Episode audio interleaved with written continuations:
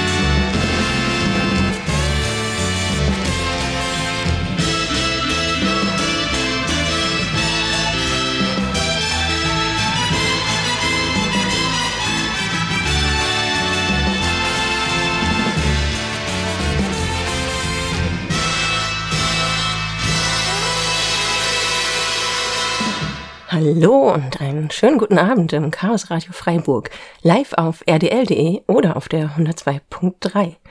Vielleicht wundern sich einige Zuhörende über die ungewohnte Stimme. Ich bin Nerin und darf euch heute mit Inhalten der Hexen versorgen. Und zwar habe ich euch mitgebracht einmal Melzei, die gleich ein bisschen aktuelles berichten wird, was bei den Hexen gerade los war und ist. Und danach gibt es noch eine frische Folge aus unserem Podcast, dem Hexenwerk, zu hören. Ihr bekommt unsere wunderbare Folge über Dog Whistles auf die Ohren. Dog Whistles, das sind rhetorische Methoden, die vor allem im politischen Diskurs immer häufiger verwendet werden. Es geht meistens darum, brisante, hetzerische und diskriminierende Positionen salonfähig zu machen Deswegen finden wir, ist das ein super wichtiges Thema, um darüber zu reden. Und das haben vier Hexen zusammen getan. Sie sprachen darüber, wie diese eingesetzt werden, welche Gefahr sich hinter Doc Wizards verbergen und wie wir uns dagegen wehren können. Aber jetzt erstmal zum Melzei und aktuellen Hexeninhalten. Bevor wir zum großen Beitrag kommen, erst einmal einige aktuelle Sachen. Wir sind gerade von den Hexen mit dem Feierchance-Event fertig. Das Feierchance-Event war ein Teil der Jahresendveranstaltung des Chaos Computer Clubs. Normalerweise hat der Chaos Computer Club Ende des Jahres vom 27. bis zum 30.12. immer eine große Konferenz. Je nachdem, wie viele Leute so in den Raum passen, sind das 12.000 bis 17.000 Besuchende. Grundsätzlich wird es in den nationalen Nachrichten in Deutschland ähm, besprochen häufig auch in regional natürlich. Aber wegen der Pandemie findet die jetzt schon seit drei Jahren jetzt nicht mehr statt. Wir hatten die ersten zwei Jahre in der Pandemie komplett virtuelle Veranstaltungen, wo wir angefangen haben, Avatar-Welten, 2D-Welten aufzubauen, wo wir vor allem virtuell gestreamt haben, Vorträge aus den eigenen Büros gegeben haben, aus den eigenen Wohnzimmern und Workshops zu mitmachen gestreamt haben. Jetzt sind wir in so einem regionalen Modus übergegangen. Das heißt, viele lokale CCC-Gruppen, Airfast sowie auch Chaos-Treffs haben ähm, in ihren Hackspaces Veranstaltungen angeboten, ein gemütliches Zusammensein in kleineren Mengen, in eher so Corona-konformen Größen, mit entsprechenden Sicherheitsmaßnahmen. Und wir als Hexen haben uns mit der reinen Ruhe-Stage und am Ende auch mit Cedra Lingo und Digital Garage zusammengesetzt und haben ein tendenziell virtuelles Programm auf die Beine gestellt, was wir Feierchance genannt haben. Alle aufgezeichneten Beiträge von Feierchance und den anderen Jahresendveranstaltungen, die regional stattfinden, sind unter mediaccc.de zu finden. Und dementsprechend habe ich mir dann noch ein paar rausgesucht jetzt. Die könnt ihr gerne nachschauen, sofern sie denn da sind. Denn wir haben in Feierchance, äh, das Programm findet ihr noch unter events.hexen.org, einen Talk-Track und einen Workshop-Track gehabt. Der Workshop-Track hat sich besonders auf zum Beispiel gemeinsames Stricken, Diskutieren, Projekte, Weiterentwicklung, Feedback einholen, Sachen, die man vorher im Talk gehört hat, auch praktisch einüben äh, konzentriert und der Talk-Track, der ging quasi über alles. Da ging es um technische Dinge, da ging es um politische Dinge, da gab es einen Vortrag zu, zum Anarchismus, der ist übrigens aufgezeichnet, Wen das interessiert, der kann sich den anhören. Und es gab auch mehrere Vorträge über zwischenmenschliche Themen. Den ersten, den ich rausgreifen würde, beziehungsweise die ersten, die haben einen Schwerpunkt auf Quantum Computing. Und zwar gab es zum einen einen Vortrag, der aufgezeichnet wurde über Post-Quantum Crypto. Und zwar geht es bei dem Problem darum, dass Quantencomputer ja eine neue Art der, ähm, der Berechnungsweisen sind. Und dementsprechend hat man da einen Algorithmus entdeckt, der die momentanen Verschlüsselungsverfahren bricht. Jetzt ist natürlich das nicht schön, also muss man da was tun. Und im Sommer 2022 haben sich entsprechende Gremien langsam darauf geeinigt, welche vermutlich nachkommen, welche neuen Verschlüsselungsverfahren nachkommen. Und die sind dann sogenannte Post-Quantum-Kryptographie-Verschlüsselungsverfahren. Und dieser Vortrag gibt euch den Überblick, wie gerade der Stand ist, wie viel wieder ausgesucht worden ist und wie es jetzt weitergeht.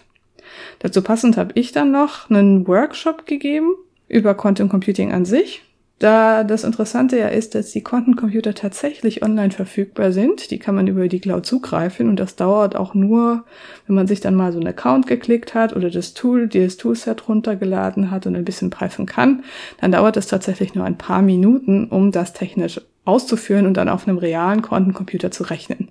Die Warteschlange ist ein bisschen länglich. Äh, das kann dann manchmal mehrere Tage dauern, aber praktisch gesehen rechnet euer Job dann auf einem Quantencomputer. Das ist deutlich einfacher, als man so glaubt. Dementsprechend geht's auch, ging es in dem Workshop auch eher darum, ähm, herauszuarbeiten, was die Herausforderung bei Quantencomputern ist und ob das jetzt demnächst kommt oder noch viel länger braucht. Als zweiten Punkt, den ich gerne herausgreifen würde, ist das Projekt Hexen gegen Cyberstalking. Und das ist erreichbar unter der Seite antistalking.hexen.org. Die Webseite hat vor allem Kacheln, in denen mehr verschiedene Lebenssituationen von der Person, die äh, mit technischen Mitteln gestalkt werden, äh, bezeichnet. Unter anderem aber auch Situationen, die möglicherweise relevant sind für Beratungsstellen, die versuchen, solchen Personen zu helfen. Häufig sehen wir Cyberstalking im Bereich von ähm, partnerschaftlichen Übergriffen. Das heißt, dass damit zum Beispiel der Aufenthaltsort der Person, häufig Frauen, beobachtet wird. Da werden Gespräche abgehört. Da wird dementsprechend auch ähm, drauf reagiert etc. Und das ist übrigens alles strafbar. Also Menschen, die sowas machen, das ist nach deutschem Recht strafbar. Der Trick ist es nachzuweisen. Dann gibt es dementsprechend vor allem Frauen, die sich ähm, an Beratungsstellen wenden, beziehungsweise in Frauenhäuser gehen, um einer Beziehung oder einer Situation zu entfliehen. Und häufig müssen bei denen die Geräte erstmal zum einen gesichert und dann geputzt werden. Gesichert heißt, dass sie für eine mögliche Strafverfolgung von zum Beispiel Cyberstalking erstmal dokumentiert werden müssen. Danach müssen sie erst geputzt werden oder man muss halt entscheiden, ob vielleicht einfach das komplette Handy weggehört und man ein neues besorgt. Da gibt's auf der Seite zum Beispiel auch den, den Hinweis, dass man, wenn man ähm, seine Nummer wechseln möchte, ohne dass die WhatsApp-Kontakte das mitbekommen, dass man als erstes WhatsApp deinstallieren muss. Dann wechselt man die SIM-Karte und danach installiert man WhatsApp wieder. Weil sonst würde WhatsApp ja den Wechsel der Handynummer an das Telefonbuch weitergeben.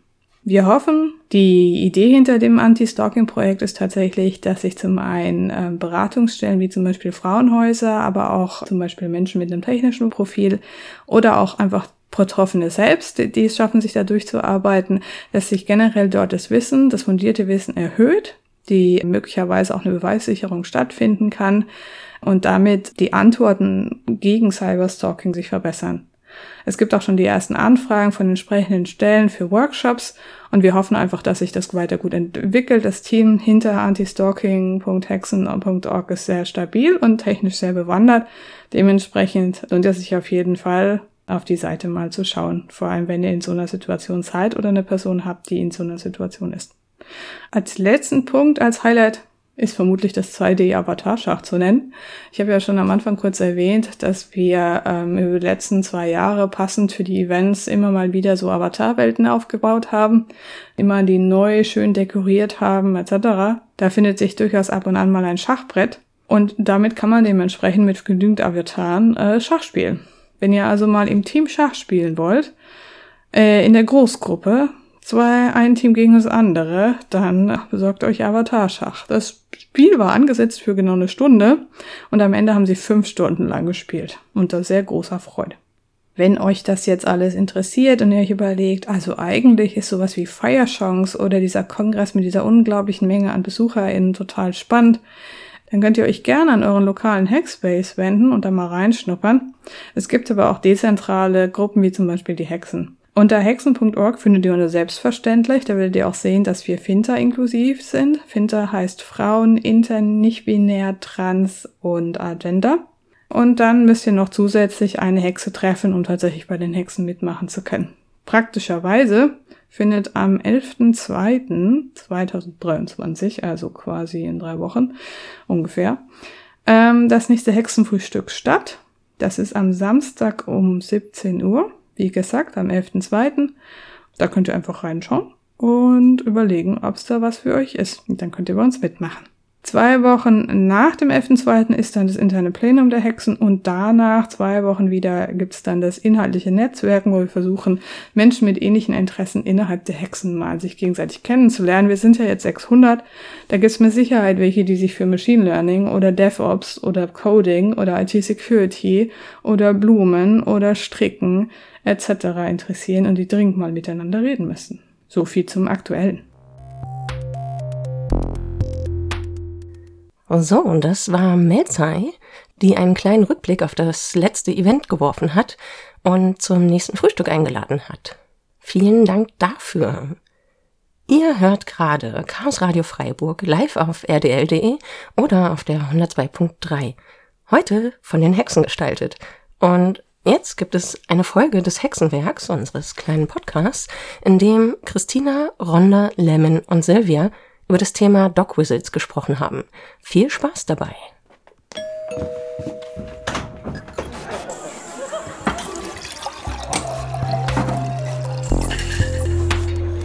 Hexenwerk. Die ganze Bandbreite an Technik, Kultur und Feminismus. Willkommen zu einer neuen Folge vom Hexenwerk. Ich bin Christina und rede heute mit Lemon, Rhonda und Silvia. In dieser Folge besprechen wir das Phänomen der Hundepfeifenpolitik, auch Dog Whistles genannt. Im politischen Diskurs werden immer häufiger rhetorische Methoden angewendet, um brisante, hetzerische und diskriminierende Positionen salonfähig zu machen. Sie werden in vermeintlich harmlosen Wörtern verpackt und durch deren Verwendung nur so der jeweils bestimmten Klientel signalisiert. Der Rest, also alle Nicht-Eingeweihten, bleibt im Unklaren und trägt die Nachricht im schlimmsten Fall sogar noch weiter. So verbreitet sich Hass und Hetze über alle Bereiche, egal ob akademische Fachbereiche, gesellschaftliche Institutionen oder in Freundeskreisen, unkontrolliert weiter. Und jetzt gebe ich gerne weiter an Lemon. Hallo Lemon. Hallo, ähm, ich freue mich sehr, heute mit dabei zu sein.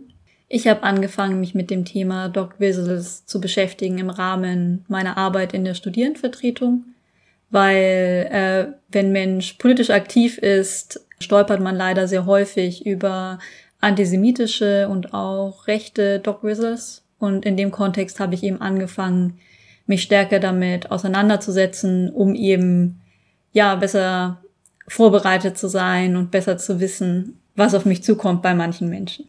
Ja, hallo, ich bin Ronna, meine Pronomen sind sie und ihr. Und als queere sowie Transperson passiert es einfach, dass man über Dog Whistles im Laufe des Lebens stolpert. Das ist mein Hintergrund zum Thema um auch immer wieder Leuten zu erklären, warum gewisse Ausdrucksweisen nicht ganz so toll ankommen. und ich gebe weiter an Silvia.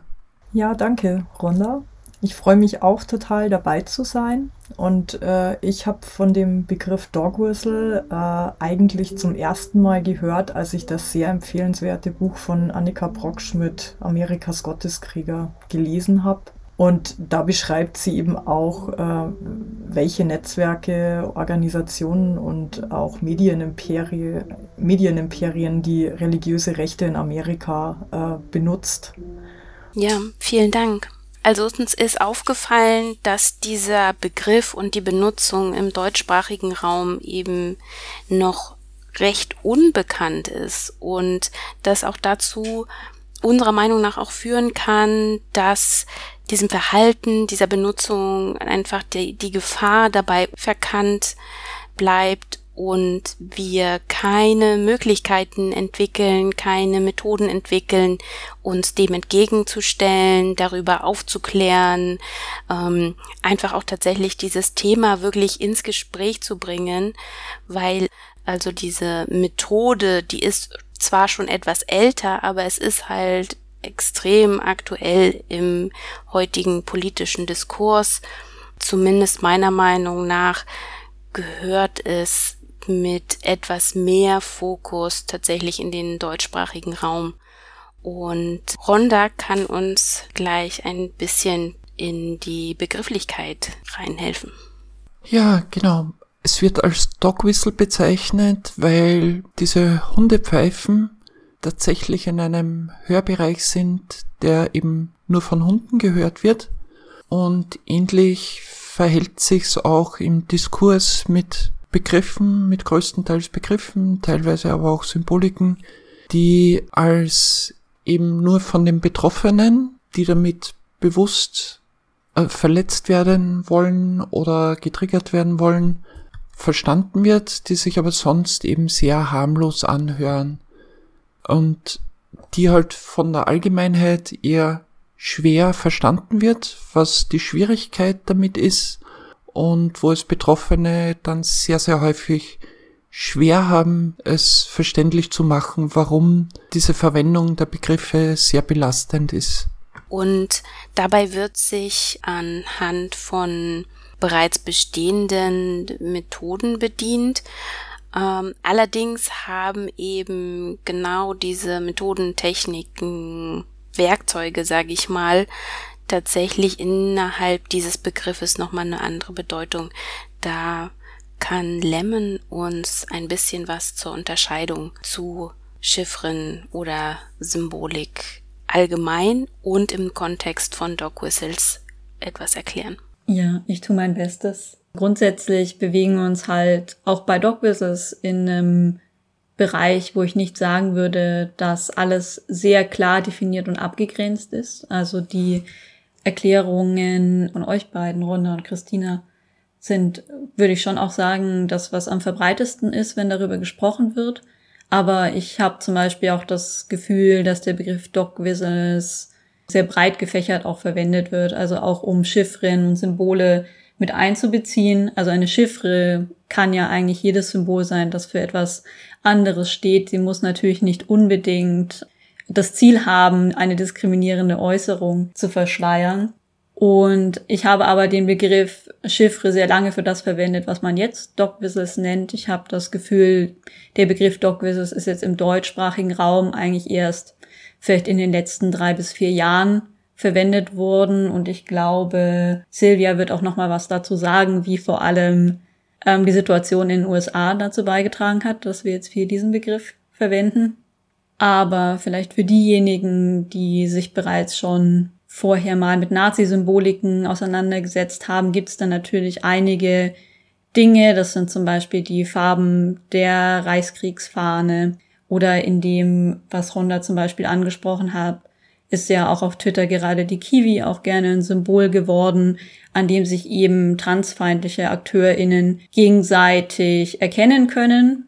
Und ich denke, das sind da ganz gute Beispiele, wo, wo es dann so zur Grenze kommt zwischen der Dogwissel und der Chiffre, weil ähm, bei der Dogwissel ist ja der Wunsch, dass es so ein bisschen verschleiert ist, was das eigentliche Ziel ist. Ne? Man möchte ähm, zu seiner Zielgruppe sprechen, aber gleichzeitig sein gesellschaftliches Standing als nicht diskriminierende Person aufrechterhalten, während Leute, die bestimmte Symbole verwenden, seien das jetzt irgendwie bestimmte Runen wie die schwarze Sonne oder eben eine Kiwi im Profilbild, jetzt kein Interesse haben, ihre eigentliche Intention zu verschleiern. Ja, ich glaube, es ist tatsächlich auch so ein äh, kleiner versteckter Appell, der halt die Zielgruppe in die Umlaufbahn lenken soll, aber gleichzeitig eben unauffällig sein soll.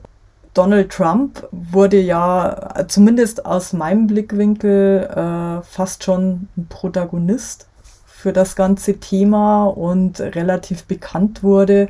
Eine Rede, wo er Hillary Clinton beschuldigte, ähm, sich im Geheimen mit internationalen Banken zu treffen, um die Zerstörung der Souveränität der USA zu planen. Während viele Menschen den Begriff internationale Banken einfach wörtlich verstanden und dem keine Bedeutung zumaßen, hören natürlich Antisemiten wieder etwas anderes. Und das Gleiche ist halt, wenn Trump sagt, Make America Great Again, hören manche weiße evangelikale Menschen Make America Christian Again oder gar Make It White Again too. Und man trifft wohl verstärkt äh, auf Dog Whistles, wenn rassistisches, antisemitisches, fremdenfeindliches, transfeindliches, misogynes ja, Botschaften verschickt werden sollen. Genau. Und das macht es halt alles, hm, finde ich, ziemlich gefährlich, weil diese Gruppen an sich schon ein sehr hohes Gefahrenpotenzial mitbringen und aber unter vermeintlichen harmlosen Rhetoriken sehr, sehr schlimme Ideologien und wie gesagt eben auch Hass und Hetze einfach komplett normal in einen politischen Diskurs reinbringen, der sich danach abstreiten lässt, der sich relativieren lässt, der das tatsächlich ermöglicht, dass Menschen, die sich nicht damit befasst haben, was jetzt wie in dem Beispiel der internationalen Banken, ich meine, allein das Wort, wenn man tatsächlich noch mal ein bisschen drüber nachdenkt, könnte eins schon anfangen zu hinterfragen, was ist denn damit gemeint? Der Hintergrund, der ergibt sich einem vielleicht nicht unmittelbar, vielleicht hört eins auch nicht unbedingt so genau zu, und trotzdem wäre es sehr wichtig, eben genau diese Beispiele tatsächlich auch öffentlich zu machen, damit diese Abstreitbarkeit und diese vermeintliche Normalisierung von Hass und Hetze einfach auch tatsächlich als das bekannt wird, weil wir eben in so eine Situation reinkommen, wo Dinge gesagt werden, wir haben eine bestimmte Partei in Deutschland zum Beispiel, die gerne Dinge sagt und am Ende anders gemeint haben will, aber eben die Nachricht ist bis dahin schon an ihre Klientel rausgegangen. Und Menschen, die das vielleicht nicht so ähm, intensiv verfolgen können, wir müssen ja auch zugeben, es ist sehr, sehr aufwendig geworden, Nachrichten zu konsumieren, Inhalte tatsächlich aufzunehmen, zu analysieren. Das alles ist halt mit einem gewissen Aufwand verbunden, der eben auch dazu führen kann, dass Menschen da nicht mehr so detailliert reingehen. Und trotzdem wäre es, finde ich, sehr, sehr wichtig, einfach allgemein dieses Phänomen zu besprechen und sagen zu können, okay, wir erkennen, dass bestimmte Gruppen einfach immer wieder genau in diese Richtung gehen, immer wieder die gleichen Wörter benutzen, um da ein gewisses Maß an Aufklärung auch tatsächlich reinzukriegen. Zumal ich finde sehr wichtig, was Rhonda zuvor gesagt hat, die Wehrhaftigkeit der ähm, ja, Opfer die muss einfach gestärkt werden. Und ich denke mir, wenn man darüber besser Bescheid weiß oder genau diese Begriffe kennt, dann ist damit sehr viel gewonnen. Ja, wir hatten uns auch zum Beispiel in Vorbereitung dieses Podcasts ja auch darüber unterhalten, was sind eigentlich so Dinge, die wir angehen können? Wie können wir hierüber aufklären? Wie können wir Leute ansprechen? Gibt es, würdet ihr sagen, vielleicht können wir einmal kurz rumgehen, gibt es für euch irgendwie Go-to-Actions sozusagen, die ihr entwickelt habt, wie ihr Dog Whistles erkennt, wie ihr euch auf dem Laufenden haltet, was da so eure Vorgehensweise ist, um vielleicht auch so ein bisschen exemplarisch den Zuhörerinnen mitgeben zu können, wie eins sowas angehen kann. Persönlich habe ich mir angewöhnt, wenn ich mich stabil genug und sicher genug dazu fühle, dass ich bewusst auf zwei, drei bekannte transfeindliche Twitter-Profile gehe, um zu schauen, was dort gerade so vor sich geht, um mitzubekommen, was los ist. Der Austausch innerhalb der Community ist auch immer sehr gut und sehr angenehm. Sich einfach gegenseitig informieren darüber, was gerade im Push ist sozusagen, was gerade die neueste Sachlage ist, um hier mitzubekommen, um sich selbst auch besser schützen zu können, wenn sowas dann breiter aufgegriffen wird. Was ich medial aktuell gerade im Transdiskurs auch sehr schwierig finde, ist, dass sehr häufig eben die Diskussion über die Existenz von Transpersonen wieder komplett als Meinung hochstilisiert wird, auch von namhaften Medien. Und da wäre es meiner Meinung nach auch wichtig, die Medien da ganz bewusst in die Verantwortung zu nehmen und sie an ihre journalistische Sorgfaltspflicht zu erinnern und nicht nur über Betroffene, sondern eben auch mit Betroffenen zu reden und das eben tatsächlich im Endeffekt dann auch auf Augenhöhe passieren zu lassen, was häufig genug leider nicht der Fall war in den letzten Monaten. Ja, ich finde das sehr wichtig, was Ronda gerade gesagt hat in Bezug auf den Betroffenen zu Wort kommen lassen. Häufig ist er dann so, was Menschen sagen, wenn man sagt, du setz dich doch da mal mit auseinander, dann so, ja, ich habe ja schon so viel zu tun, ich habe da noch irgendwie keine Meinung dazu und so weiter. Ähm, und das ist zum gewissen Grad legitim. Also, wie du schon gesagt hast, Christina, hat man einfach prasselt so viel Information auf einen ein, aber man könnte ja auch einfach den Betroffenen glauben, wenn die sagen, das verletzt mich in der Art, wie der Diskurs geführt wird oder dass immer wieder dieselben Narrative aufgebauscht werden und so getan wird, als wären die nicht schon hunderttausendmal widerlegt worden. Ne? Also ich denke, dass sich da einfach bei den Leuten zu informieren, die davon betroffen sind oder aktiv ähm, Bildungsarbeit dazu machen, sollte ja eigentlich nicht zu viel verlangt sein. Ich meine, heutzutage gibt's alle möglichen Plattformen, wenn es um rechte Geschichten geht, aber auch um das Thema Transfeindlichkeit hat auch der Belltower News, die Amadeo Antonio Stiftung gute Sachen online gestellt.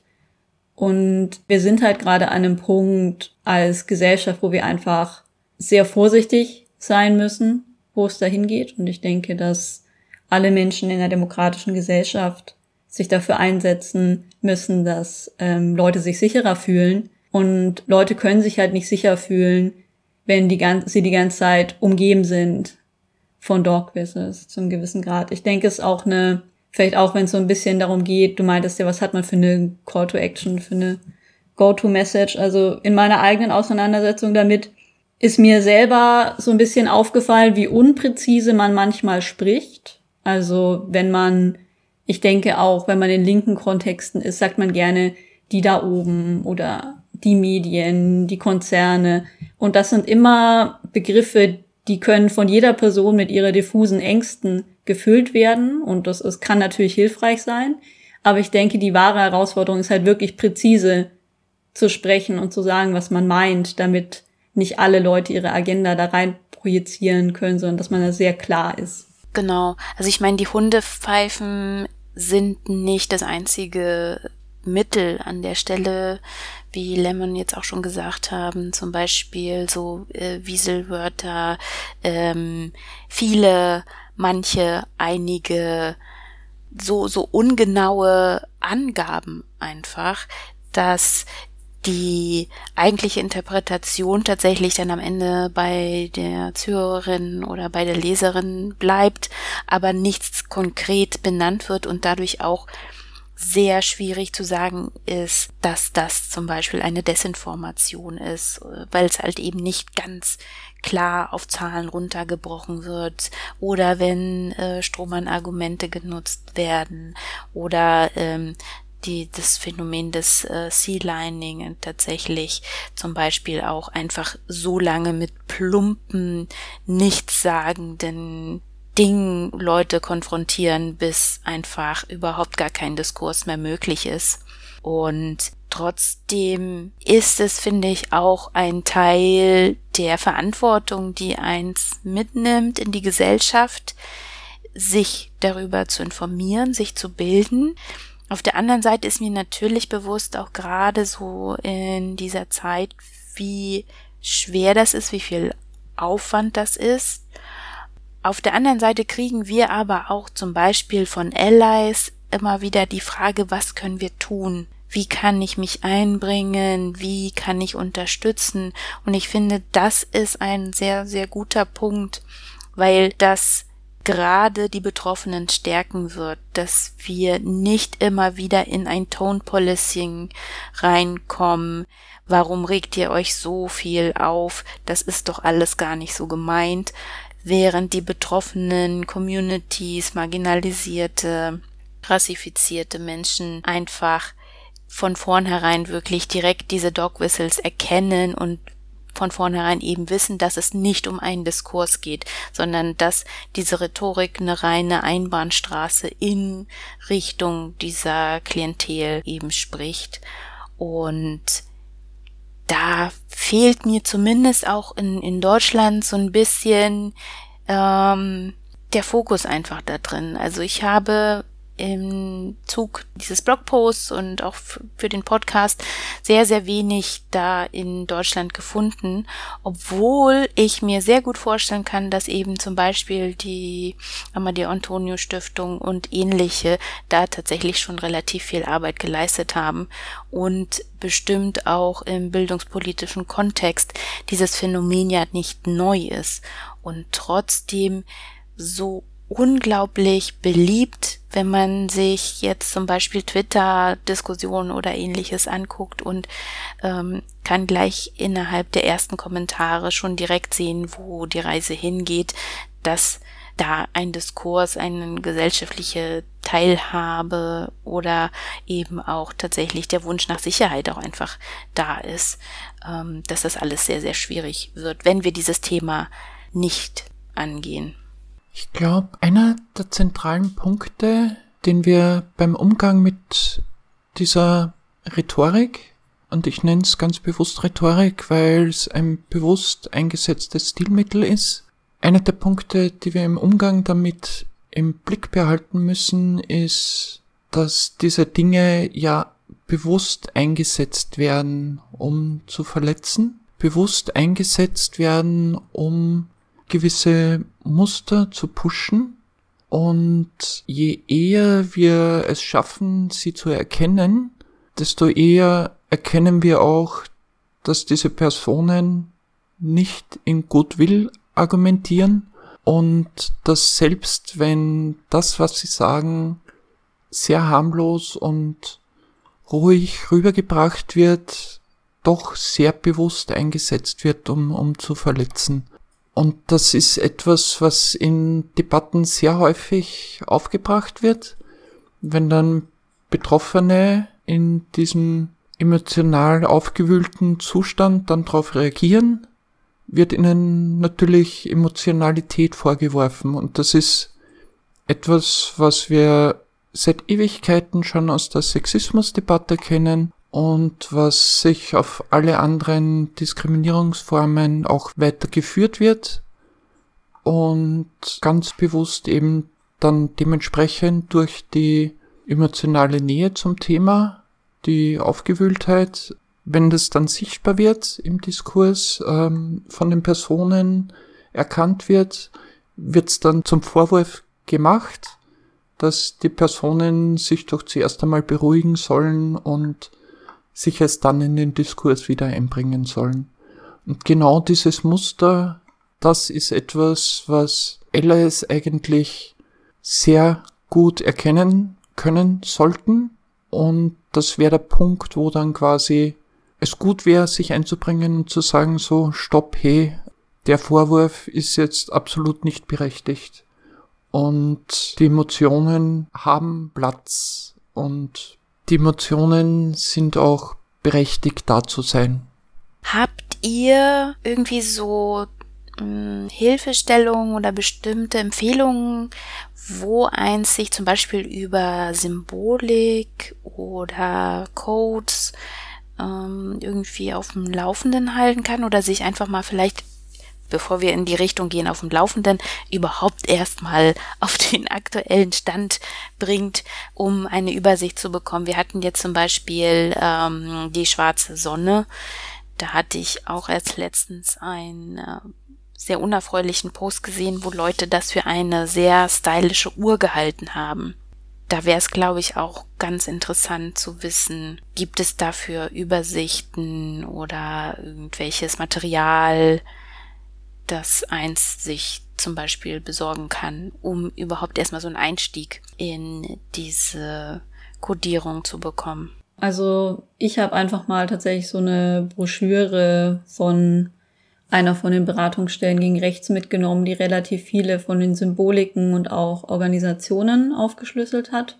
Also wenn man zum Beispiel eine mobile Beratung gegen Rechts in der Umgebung hat, haben die auf jeden Fall immer Infomaterial Ansonsten gibt es auch jeweilige Webseiten. In Station Rechts ist zum Beispiel eine gute Quelle, um sich genau zu dem Thema zu informieren. Genau, weil zum Beispiel die schwarze Sonne ist, glaube ich, ein Symbol, was eigentlich sehr offensichtlich ist, aber viele Leute nicht erkennen.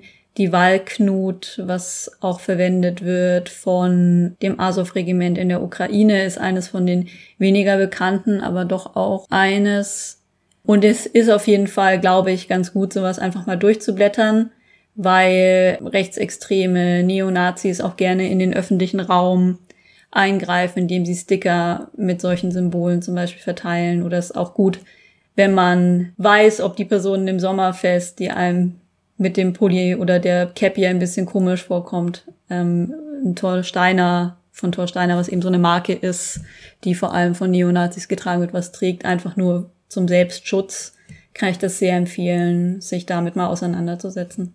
Ja, also da kommt man irgendwie nicht äh, umhin, ganz gezielt sich auch äh, Infos zu holen und auch tatsächlich den Kontext von den Personen zu umreißen, die Dog Whistles anwenden. Das ist äh, für mich sehr wichtig gewesen, weil ich sonst nie diese, also den Kontext und die Absichten und wie es dann dazu kommt, dass die Dinge sagen, die sie eigentlich verschleiern möchten. Also wir werden auch noch in die Notes zu dieser Folge natürlich auf entsprechendes Material oder Seiten verlinken. Ähm, da gibt es äh, wie Lemon ja auch schon gesagt hatte, einiges, wo eins sich erkundigen kann, Broschüren, die gegebenenfalls bestellt werden können oder besorgt werden können, wenn eins auch entsprechend zu den Beratungsstellen auch vielleicht mal gehen kann und sich dort aushändigen lassen kann. Was ich tatsächlich auch häufig mache, wenn ich jetzt einen Sticker in der Öffentlichkeit sehe, wo ich sage, ich habe jetzt einfach ein komisches Gefühl, dann ähm, fotografiere ich das halt und recherchiere später. Häufig, wenn man den Text eingibt, findet man dann den Online-Shop und kann dann rausfinden, was das für Leute sind, die das machen. Also einfach so ein bisschen mit offenen Augen und Ohren durch die Gegend gehen ähm, und vielleicht für das Spätere nochmal nachgucken, sich das notieren, ist auf jeden Fall auch hilfreich dabei, sich da weiterzuentwickeln. Ja, ich finde auch, die eigene Bildung, um eine Sensibilisierung zu bekommen. Und umso öfter eins das gemacht hat, umso einfacher und durchsichtiger werden eigentlich diese Methoden und umso eher ist es auch so, dass wir lernen, genau diese Rhetorik zu durchschauen oder zu hinterfragen, wieder zu erkennen, diese Muster, die einfach immer wieder angewendet werden, tatsächlich auch als solche zu erkennen. Und das wäre zumindest mein Wunsch, auch an der Stelle entsprechend reagieren zu können, eben zum Beispiel zu erkennen, wie Ronda auch schon gesagt hat, es geht in dem Moment nicht um einen Diskurs. Da gibt es keine Meinungsfreiheit zu verteidigen, sondern Betroffenen zuzuhören, Betroffenen Schutz zu bieten und sich zu solidarisieren. Es wird dabei keine Meinung verloren gehen unabhängig davon, dass einige Sachen auch einfach keine Meinung sind, sondern einfach purer Hass und Hetze und auch als solches benannt werden sollten. Ich kann eine YouTube-Serie gerne empfehlen, die mir zumindest als Einstieg ins Thema sehr, sehr geholfen hat, wo ich viel gelernt habe. Die ist englischsprachig und für jene, die es Englisch können. Es heißt The Old Right Playbook ist von Innuendo Studios und es sind mehrere Folgen, die dreiviertel Stunde bis Stunde dauern, wo verschiedenste rechte Rhetorik ganz klar aufgeschlüsselt wird, wo drauf eingegangen wird. Ähm, der Hintergrund ist in den USA zu sehen. Es geht viel auf Trump ein, aber die Muster, die verwendet werden, die Rhetoriken, die da drin sind, sind eigentlich sehr universell in diesem Umfeld wiederzufinden und dadurch auch sehr gut zu erkennen. Ja, daran anschließend kann ich auch noch was empfehlen. Frau Brockschmidt hat auch noch einen Podcast, der heißt Kreuz und Flagge mit Thomas Zimmer zusammen. Ja, und natürlich äh, kann man auch noch empfehlen dazu von Natascha Strobel, Radikalisierter Konservatismus. Auch ein sehr gutes Büchlein. Und einen habe ich noch. Zeit Online hat auch noch dazu einen ganz guten Podcast gemacht, der heißt Okay America und äh, reißt das Thema auch immer wieder an. Ja, vielen Dank. Also ich weiß nicht, ob es so gut dazu passt, aber gerade im Gespräch und ansonsten denke ich mir immer, der Grund, warum Dogwizzes funktionieren, ist ja, weil unsere Gesellschaft, und ich denke, das passt auf die deutsche Gesellschaft genauso wie auf die US-amerikanische, jede Form von ähm, diskriminierendem Verhalten als das eines extremen Randes sieht. Ne? Deswegen können Leute, die sich auf bestimmte Art und Weise verhalten oder so verpacken, ja gar nicht diskriminierend sein, weil diskriminierend sind ja nur ne, die richtigen Nazis. Und solange wir halt diese nicht adressierten Ressentiments, ähm, Vorurteile und das diskriminierende Verhalten der sogenannten gesellschaftlichen Mitte nicht aufarbeiten und nicht benennen können, werden halt Dogwises funktionieren, weil ähm, sozusagen Otto Normalperson sich dann immer denken kann, ja, so würde ich das ja auch sagen. Ne? Und deswegen ist das ja kein Problem. Weil man halt selber häufig nicht adressierten Rassismus, Queerfeindlichkeit, Ableismus hat und sonstiges Antisemitismus, was dafür sorgt, dass die Dogwises ja total normal und vernünftig aussehen in den Ohren von den Menschen. Und das, deswegen sind sie ja gefährlich. Ne? Also wenn es wirklich nur bei Leuten, bei Minderheiten am extremen Rand der Gesellschaft und ich sage das jetzt sozusagen aus der Perspektive, wie das gerne verhandelt wird in unserer Gesellschaft. Ich glaube persönlich nicht, dass solche Einstellungen nur, die sind, die eines extremen Randes sind, verfangen würden dann hätten wir ja gar kein Problem. Ne? Wir haben das Problem, dass tatsächlich viele sehr menschenverachtende Positionen anstoßfähig sind, auch in der Mitte der Gesellschaft, wenn man nur nicht ganz so genau sagt, was man eigentlich sagen will. Und ich glaube, da muss man halt am Kern hin. Da hast du ganz recht.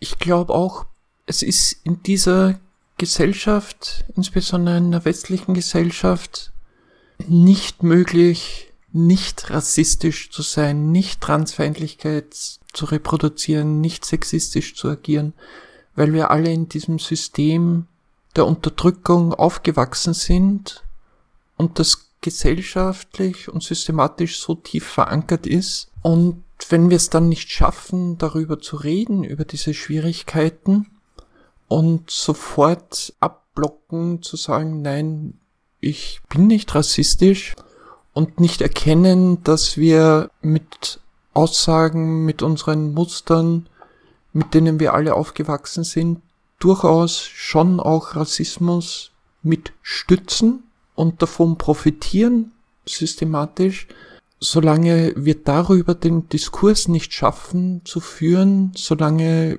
wird es auch schwierig sein, das Ganze aufzulösen. Und wir sollten uns davon trennen, wenn uns Personen, die in unserem System benachteiligt sind, darauf hinweisen, dass etwas, was wir sagen, verletzend ist, gleich mal in diese Abwehrhaltung reinzugehen und zu sagen, ja, bin ich ja gar nicht und habe ich gar nicht so gemeint, was regst du dich eigentlich drüber so auf, sondern es anzunehmen und tatsächlich zuzuhören und zu reflektieren, wo das jetzt herkommt. Und dazu kann ich eventuell auch noch ein wirklich kleines Büchlein empfehlen, das im Duden Verlag erschienen ist. Es trägt den Titel Eine Frage der Moral, warum wir politisch korrekte Sprache brauchen. Ist von Anatol Stefanovic, der am 29C3 auch einen recht guten Vortrag gehalten hat zum Thema Sprache, Ungleichheit und Unfreiheit, wo das ganz pointiert und, und ganz klar auch aufgeschlüsselt ist, wo systematisch auch diese Muster herkommen von Diskriminierung, wo es auch drum geht, weil es relativ wenig, ähm, sprachlich auch sehr wenig Begrifflichkeiten, diskriminierende, herabwürdigende Begrifflichkeiten gibt für Personen in der privilegierten Position. Also es ist hier auch ein sprachlich ganz starkes Ungleichgewicht.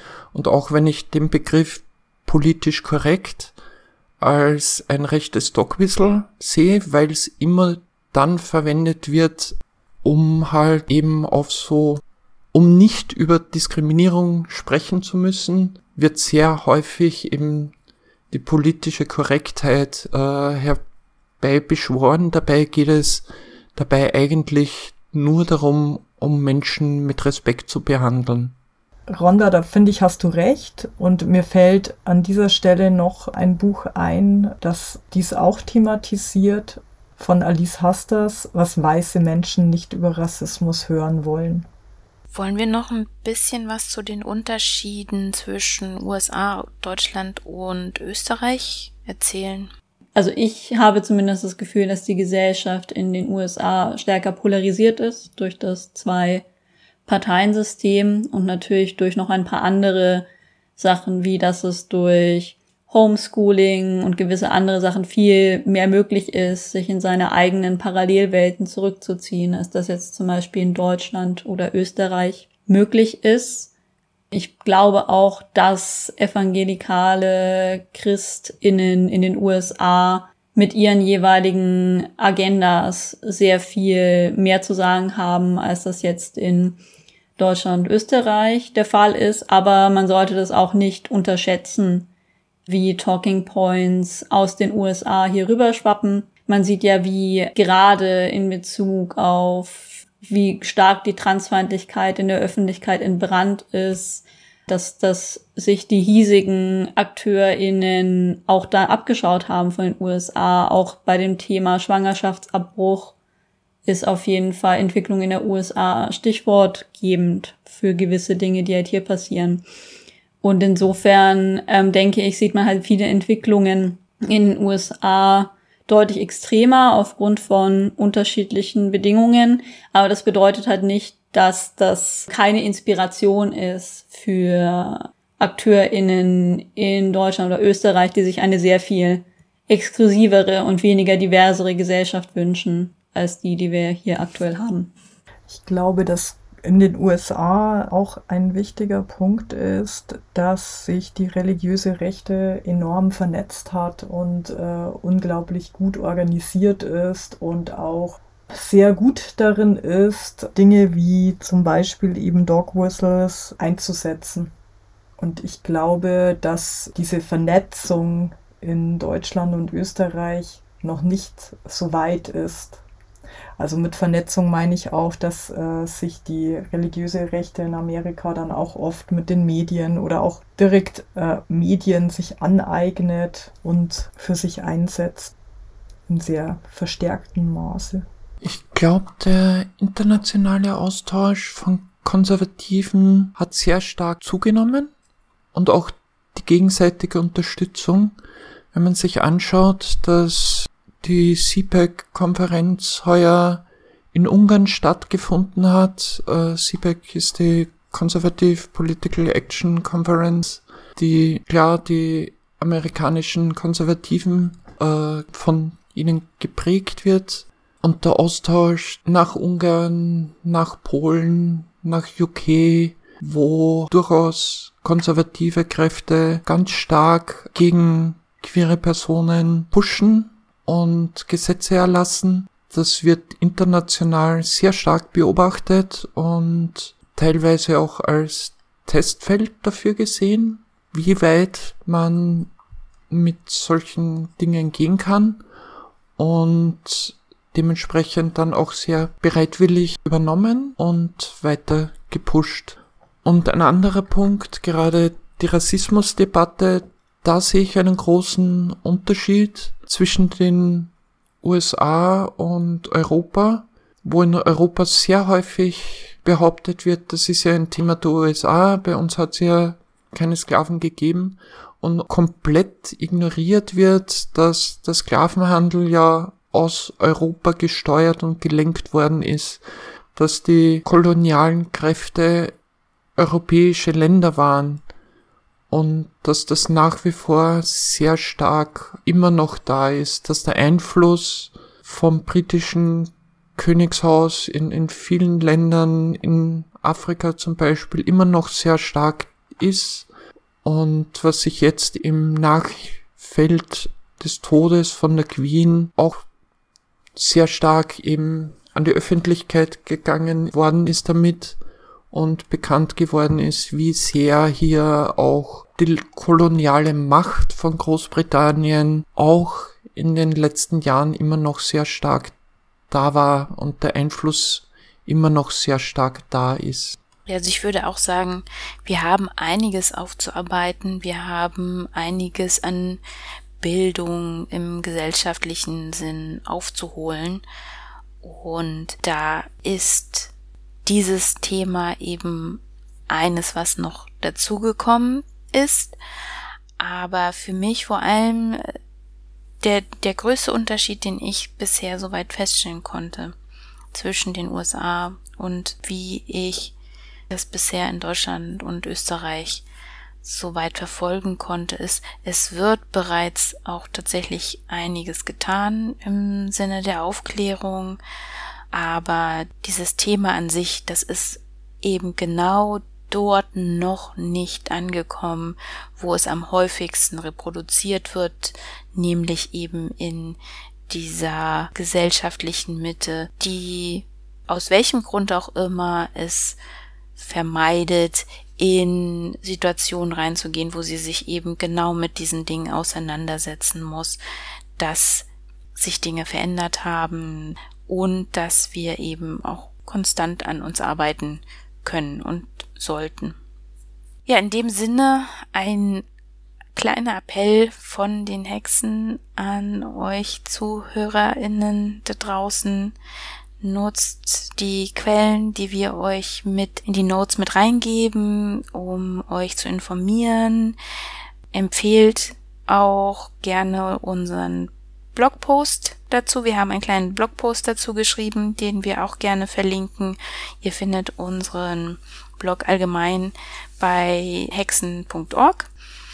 Und ja, damit würde ich mich kurz verabschieden. Wir würden uns freuen, wenn ihr den Podcast abonniert, um keine weitere Folge zu verpassen. Hört auch gerne in die vergangenen Folgen rein. Es lohnt sich auf jeden Fall.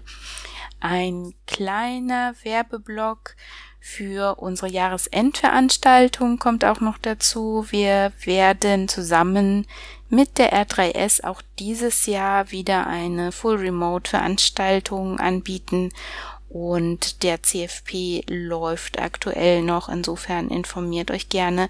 Falls der CFP, wenn ihr das jetzt hört, auch schon vorbei sein sollte, kommt gerne zum Event vorbei. Das Event findet in der üblichen Zeit vom 27. bis 30. Dezember statt. Ansonsten folgt uns auch unbedingt entweder auf Twitter unter hexenc oder auf Mastodon unter hexen at Chaos Social.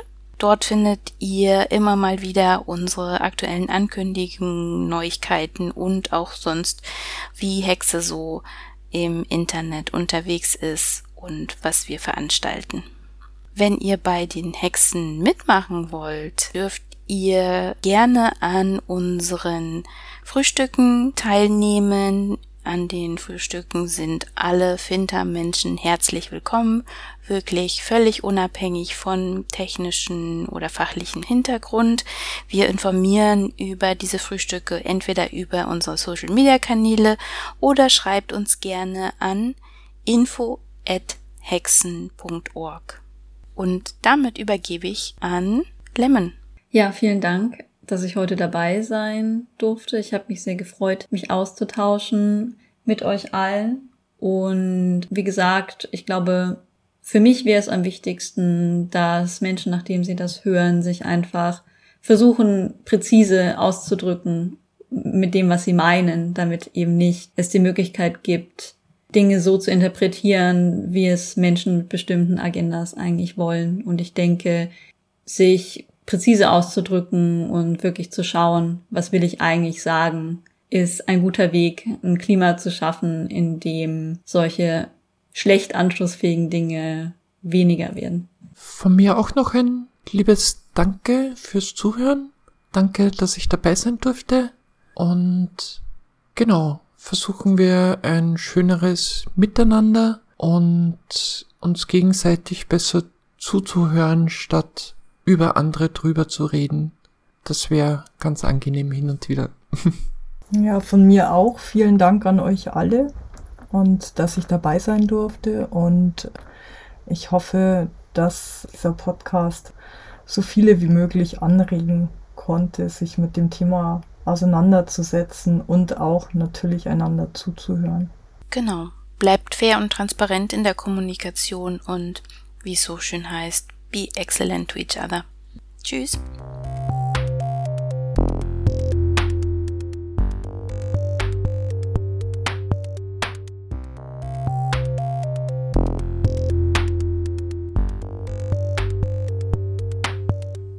Und damit sind wir dann auch schon am Ende der heutigen Sendung. Ich hoffe, es hat euch gefallen. Das war das Chaos Radio Freiburg, heute von den Hexen gestaltet. Und damit verabschiede ich, Nerin, mich jetzt von euch. Habt einen wunderbaren Abend und kommt gut in die neue Woche. Tschüss.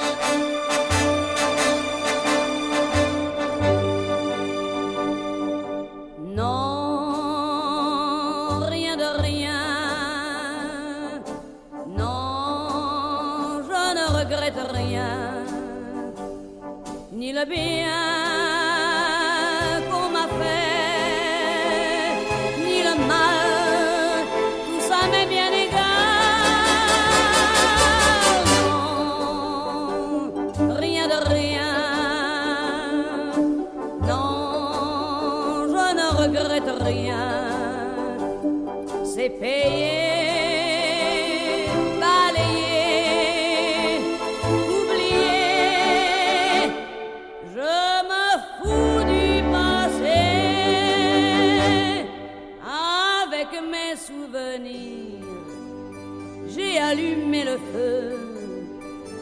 chagrins, mes plaisirs. Je n'ai plus besoin de balayer les amours avec leur trémolo, balayé pour toujours. Je repars à zéro. Non, rien de rien. Non, je ne regrette rien, bien